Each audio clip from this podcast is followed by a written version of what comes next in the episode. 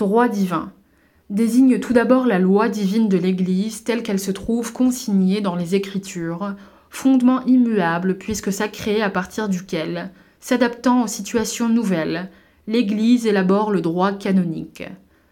Le droit divin des rois exprime une certaine conception du pouvoir.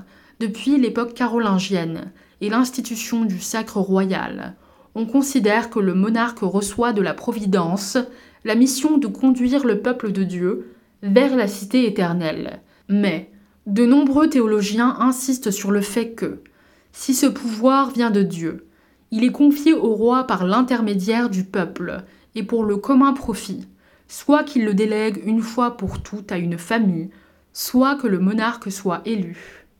Cette intervention de la Providence aboutit à investir le roi d'une mission, à la fois temporelle et spirituelle, et à faire du monarque en quelque sorte un roi prêtre. Cependant, le conflit des souverains d'Occident et du pape à partir du XIe siècle conduit à modifier et à affiner cette conception.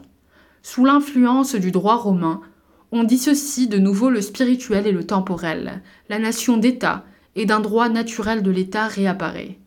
D'autre part, l'idée se répand au XIIe siècle et au XIIIe siècle que ce n'est pas le roi dans sa personne propre qui possède l'autorité suprême, mais la royauté elle-même. Cela qui aboutit à justifier la théorie du tyrannicide, puisque le pouvoir a été confié au roi pour qu'il l'exerce dans l'intérêt général. S'il en est digne, il est licite de lui retirer. C'est entre le XVIe siècle et le XVIIe siècle que se cristallise la théorie de la monarchie de droit divin, telle que nous l'entendons aujourd'hui, à savoir que le pouvoir du roi vient directement et immédiatement de Dieu, sans l'intermédiaire du peuple, et qu'il n'est responsable que devant Dieu. Cette doctrine a été violemment exprimée au XVIe siècle pour réfuter la théorie du tyrannicide et affirmer la totale indépendance du roi vis-à-vis -vis du pape. Elle a séduit les gallicans qui supportaient mal l'intervention du souverain pontifie dans les affaires de France. Aux États généraux de 1614, le tiers demande que cette nouvelle définition de la monarchie soit inscrite parmi les lois fondamentales du royaume.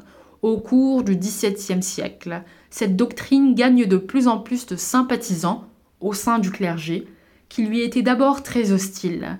Nul doute qu'elle ne serve les souverains jaloux de leur autorité, et surtout Louis XIV. Elle renforce l'absolutisme en attendant de le compromettre. Article écrit par Pierre Robert Leclerc, écrivain.